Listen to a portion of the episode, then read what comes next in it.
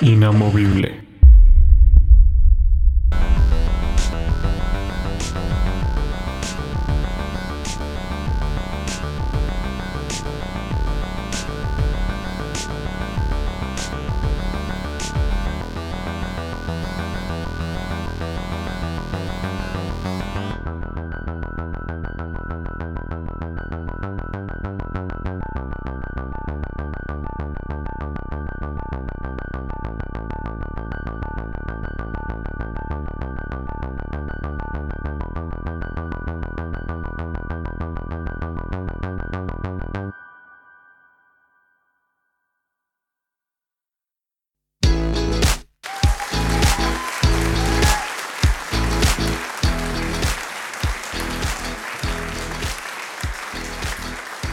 Hola, bienvenidos una vez más a este nuevo episodio de Inamovible. Soy Junior Muñoz y vamos a estudiar este nuevo capítulo llamado La demonización potencial de los incrédulos. Eh, espero que hayan escuchado el capítulo anterior porque es necesario para que puedan entender este capítulo. Este capítulo eh, van, a, van a ser eh, en dos partes, porque sí es bastante extenso. Eh, sí me tomó un poco de tiempo para poder investigar un poco más acerca de este, de este tema. Así que vamos a comenzar. el resultado de la caída de la humanidad fue la muerte espiritual del hombre. Al ser separado de la vida de Dios, su acceso al árbol de la vida quedó cortado. Y lo sacó Jehová del huerto del Edén para que labrase la tierra de que fue tomado. Génesis 3 del 7 al 16. John Murray menciona los cinco resultados de largo alcance producidos por la caída. El primero fue subjetivo. Alteró el conjunto de las inclinaciones del hombre y cambió su actitud hacia Dios. Génesis 3 del 7 al 16. En otro tiempo, el ser humano tenía su supremo deleite en la presencia del Señor. Ahora él huye delante de su, de su rostro. El segundo objetivo, que se cambió la relación de Dios con el hombre. A partir de Génesis 3.9, se revela esa ira oculta de la naturaleza divina insinuada en el capítulo 2, versículo 17. El tercero fue cósmico, toda la creación fue perjudicada, la tierra quedó maldita, Génesis 3, 17 al 19.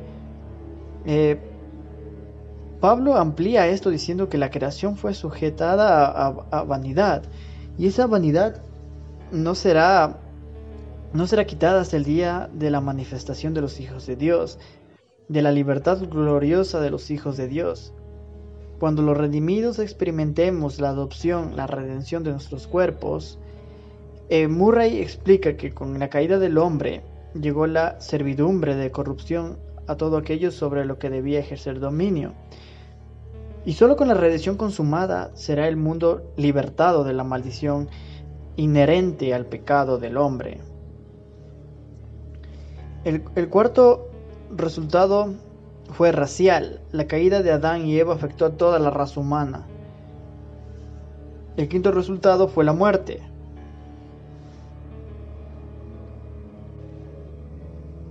La caída de toda la raza humana en Adán, sin lugar a dudas, el efecto de mayores consecuencias del pecado de Adán fue la caída de toda la raza humana. El Nuevo Testamento destaca esta consecuencia. Devastadora, el Nuevo Testamento destaca esta consecuencia devastadora más que todas las demás combinadas. En cierto sentido, las otras cuatro mencionadas por Murray no son sino parte de este. En Efesios 2 del 1 al 5, el apóstol Pablo describe la condición de todos los eh, seres humanos o del hombre antes de ser eh, vivificados por la gracia en Cristo. El hombre está muerto en delitos y pecados, anda siguiendo la corriente de este mundo, conforme al príncipe de la potestad del aire, el espíritu que ahora opera en los hijos de desobediencia los seres humanos viven haciendo la voluntad de la carne y de los pensamientos. Son por naturaleza hijos de la ira. Esto es cierto en toda la humanidad sin Cristo, sin excepción alguna, lo mismo que los demás. ¿Qué cuadro más oscuro y representativo de la humanidad caída? Eh, nadie escapa a esta descripción. El apóstol Pablo se incluye en ella y hace lo mismo con los cristianos de Éfeso y el resto de los hombres. La esclavitud de la humanidad al diablo, al, repasar la descripción que hace eh, Pablo en Efesios 2 de la condición pecaminosa de la humanidad apartada de Cristo, el apóstol afirma que todo hombre y mujer fuera de Cristo vive conforme al príncipe, al príncipe de la potestad del aire, el espíritu que ahora opera en los hijos de desobediencia. Esta porción de las escrituras no es la única que enseña que todos los eh, de todos los que viven separados de Cristo son esclavos de Satanás. Jesús mismo dijo que solo hay dos familias entre la humanidad, los hijos del reino, o sea, de Dios, los hijos del, del malo, Mateo 13:38. El Señor recalcó esto al describir incluso a los hombres y mujeres devotos de su tiempo, que no creían en Él como hijos del diablo. Jesús distinguía muy claro entre los verdaderos creyentes que son de Dios y los meramente religiosos que no lo son. Juan 8:38 al 47. Y el apóstol Juan afirma que la raza humana está compuesta solo por dos familias, dos familias, los hijos de Dios y los hijos del diablo. Primera de Juan 3:10, 5 al 18 al 20. El Señor Jesús amplió su enseñanza acerca del estado demoníaco de los incrédulos al declarar tres veces que Satanás es el príncipe de este mundo, Juan 12 al 31, 14, 30. En su comisión redentora a Saulo, que llegaría a ser el apóstol Pablo, el Señor habló de nuevo sobre la esclavitud satánica de la humanidad, tanto de judíos como gentiles que no creían en Él. Sin embargo, el apóstol Pablo, quien desarrolla este tema del lado oscuro y demoníaco de la raza humana, eh, quizás más que el resto de los escritores del Nuevo Testamento juntos. Incluso si Pablo no lo hubiera mencionado en Efesios 2, tendríamos base suficiente para preocuparnos por aquellos que no están en Cristo. Allí el apóstol declara de manera enfática que el príncipe de la potestad del aire, ningún erudito bíblico prestigioso cuestiona que se está refiriendo a Satanás, es el espíritu que ahora opera en los hijos de desobediencia. Adam Clark comenta que las operaciones del príncipe de los poderes del aire no se limitan a esa región, sino que tiene otra esfera de acción a saber, el perverso corazón del hombre, donde obra con energía, pocas veces inspira indiferencia hacia la religión. Los individuos en quienes actúa o son adversarios decididos de la religión verdadera, o transgresores sistemáticos y enérgicos de las leyes divinas. Hijos de desobediencia, tal vez eh, un hebraísmo que significa hijos desobedientes, pero tomado como se hace aquí, es una expresión fuerte en la que la desobediencia parece estar personificada y los hombres perversos son presentados como sus hijos. El príncipe de la potestad del aire es el padre de ellos y la desobediencia su madre. De modo que son enfáticamente lo que el Señor dice en Mateo 13:38, hijos del malo, ya que manifiestan ser de su padre el diablo, porque las obras de su padre quieren hacer y Calvino añade sus propias palabras con características exactas. Pablo explica que la causa de nuestra corrupción es el dominio que el diablo ejerce sobre nosotros. No hubiera podido pronunciarse una condenación más severa que la humanidad. No hay oscuridad alguna en el lenguaje del apóstol. Aquí se declara que todos los hombres que viven según el mundo, es decir, siguiendo las inclinaciones de la carne, pelean por el reino de Satanás. Segunda de Corintios 3, perdón, segunda de Corintios 4, 3 al 4. Eh, si añadimos a esto la descripción que Pablo hace en segunda de Corintios, del 4 del 3 al 4, de la causa sobrenatural de, de la incredulidad de los perdidos, no erraremos al hablar de la potencialidad para endemoniarse que tienen los no creyentes.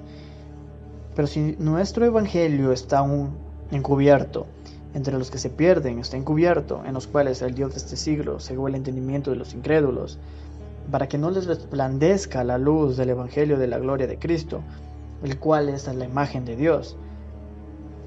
El tratamiento que Calvino hace de este pasaje no se aplica solo al incrédulo de los tiempos de Pablo, sino a todos los maniqueístas que perturbaban la, en, gran manera a la iglesia con su doctrina de los dos principios, uno bueno y primero Dios y otro malo Satanás, algo muy parecido a las caras eh, positiva y negativa del primer principio llamado la fuerza, eh, en la moderna cosmología de la guerra de las galaxias.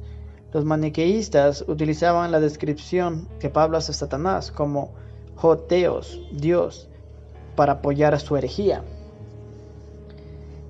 Calvino al comentar 2 de Corintios 4:4 escribe, en resumen que la ceguera de los incrédulos no resta nada a la claridad del Evangelio, ya que el sol no es menos resplandeciente porque el ciego no perciba su luz.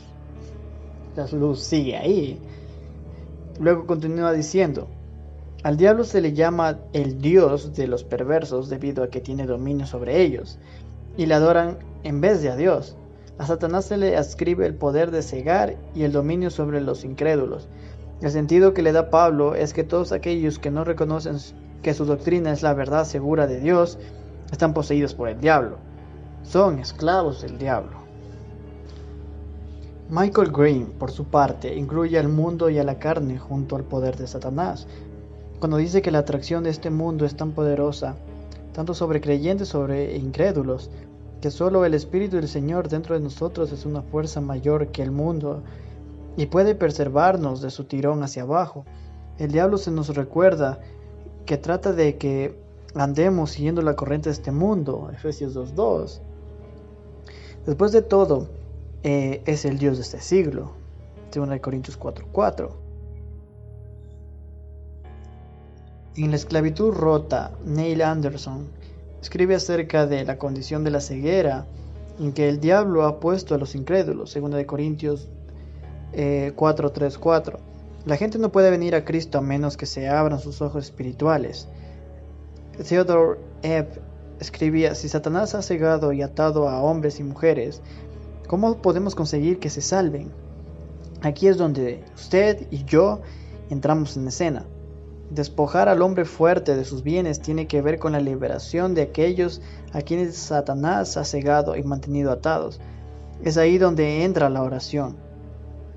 Tom White habla de los tres niveles de la guerra espiritual, el cósmico, el de los redimidos y el de los incrédulos, que es el nivel del cual nos vamos a ocupar en este capítulo. Es el diablo quien promueve la desobediencia al Evangelio y quien mantiene a los incrédulos en oscuridad y, muerte espirituales. Por lo tanto, la encomienda de Jesús a Pablo tiene sentido, para que abra sus ojos, para que se conviertan de las tinieblas a la luz y de la potestad de Satanás a Dios, para que reciban por la fe que es en mí perdón de pecados. Hechos 26, 18. En, el libro eh, ¿Cómo afectan los demonios? Eh, del Dr. Merrill, Unger sacó a la luz aspectos nuevos en el terreno de la demonología bíblica y de la polémica área de la demonización, la cual por desgracia a menudo denominada posesión demoníaca de algunos creyentes. Los demonios atacan a la mente para conseguir entrar en la vida de las personas. Satanás ciega a los inconversos apartándolos de la luz del Evangelio, segunda de Corintios 4, 4. Para resistir la influencia demoníaca uno debe tener cuidado con lo que lee y con lo que eh, el tipo de televisión que ve. Si no actúa con precaución, la influencia demoníaca puede irse convirtiendo en obsesión maligna y de no atajarse la misma es posible que se efectúe finalmente la invasión de los demonios. Resulta difícil decir cuándo empezaron a aparecer las expresiones posesión demoníaca y poseído por demonios en las traducciones de la Biblia. Es obvio que los traductores escogieron tales términos al tratar de describir estados más avanzados de demonización que se dan en las escrituras. Eh, tal vez esta práctica proceda de la vulgata latina, que utilizan ambas, la versión inglesa de King James, realizada en el siglo XVII, las empleadas igual eh, que la New American Standard y muchas otras. Sin embargo, algunas como la Reina Valera, revisión 1960, han escogido sabiamente términos, expresiones más neutrales como endemoniado, tener un espíritu malo o estar bajo el poder de demonios. Estas traducciones del griego son mucho más exactas que poseído por demonios o posesión demoníaca. Quizá ninguno de los traductores de la Biblia tenía experiencia personal alguna con endemoniados. Eh, su información acerca de cómo se produce la demonización era escasa e inexacta y desconocían el valor del impacto de la misma en la vida de sus víctimas. Además, dichos traductores se llevan muy alejados del contexto bíblico. Eh, teólogos, eruditos bíblicos, comentaristas, predicadores, evangelistas y misioneros han seguido durante siglos la práctica de la versión King James en su uso de las expresiones posesión demoníaca, poseído por demonios e incluso poseído por el diablo. Estos términos han sido casi universalmente utilizados para referirse a los casos más graves de invasión de espíritus extraños en los seres humanos. En realidad, posesión demoníaca causa más sensación que demonización, pero debemos renunciar al sensacionalismo. Pero debemos renunciar al sensacionalismo. Tal cosa nos entristece. Eh, no hay lugar en este ministerio para el teatro, los espectadores o los montajes escénicos. A menudo la liberación es un trabajo difícil, incluso angustioso pero es necesario para extender la misericordia de Dios a aquellas personas heridas y afligidas por demonios. Creo que Satanás está contento, con las expresiones de, que se ha utilizado, poseído por el diablo, poseído por demonios y posesión demoníaca. Estas exageran su poder y degradan a los seres humanos. A Satanás le encanta eso. Quiero engrandecer el poder de Dios y degradar a Satanás. ¿Por qué no adherirse a la causa y desechar de una vez por todas la expresión errónea, posesión demoníaca? Creo que eso será realmente un golpe psicológico al reino del diablo y también ayudará a los afligidos por los demonios. Y por fortuna, la práctica de utilizar tales términos está en proceso de revisión gracias a los nuevos eruditos y a, estudios históricos contextuales de la escritura y a las eh, renovadas experiencias con los endemoniados y como resultado de ello, hemos descubierto que ciertas dimensiones de nuestra teología tradicional del campo sobrenatural maligno son inexactas, tanto bíblica como históricamente. Como señala el doctor Timothy Warner, la mejor palabra para referirse a todas las formas de invasión, vinculación o control eh, parcial de una vida humana por demonios es demonización y no posesión demoníaca. Obtuvimos nuestro término inglés demon, demonio, transliterando la palabra griega daimon. Deberíamos haber hecho lo mismo con el, con el vocablo daimonizomai, una forma verbal de la, de la, misma raíz griega. El resultado en inglés sería demonize, endemoniar, y así podría, se podría hablarse del, del grado en que una persona puede estar endemoniada. Eh, en vez de vernos limitados a las opciones mutuamente excluyentes impuestas por la postura del poseído o no poseído. Un cristiano puede ser atacado por demonios y verse afectado mental y a veces físicamente en niveles importantes. Pero posesión espiritual implica propiedad y, y parecería incluir el control del destino eterno de la persona. En cualquier caso, sería imposible ser propiedad de Satanás, estar bajo su control y a la vez tener una relación con Cristo como Salvador. De modo que la pregunta es, ¿puede un cristiano estar poseído por demonios? La respuesta más clara es no. Unger define la demonización como estar controlado por uno o más demonios. Por definición podemos decir que estar bajo el control parcial de uno o más demonios. Los cristianos pueden estar endemoniados, pero no poseídos por demonios. Sin embargo, la cuestión se debe llevar aún más lejos. ¿Pueden los incrédulos estar realmente poseídos por demonios? Existe la posibilidad de que se encuentren dirigidos por Satanás y sus espíritus malos, de modo que no tengan ningún control sobre sí mismos eh, ni responsabilidad por alguna de sus acciones. Tendremos respuestas a estas preguntas en el siguiente episodio, porque lo vamos a hacer dos episodios porque son muy largos. Entonces, nos vemos en el siguiente episodio.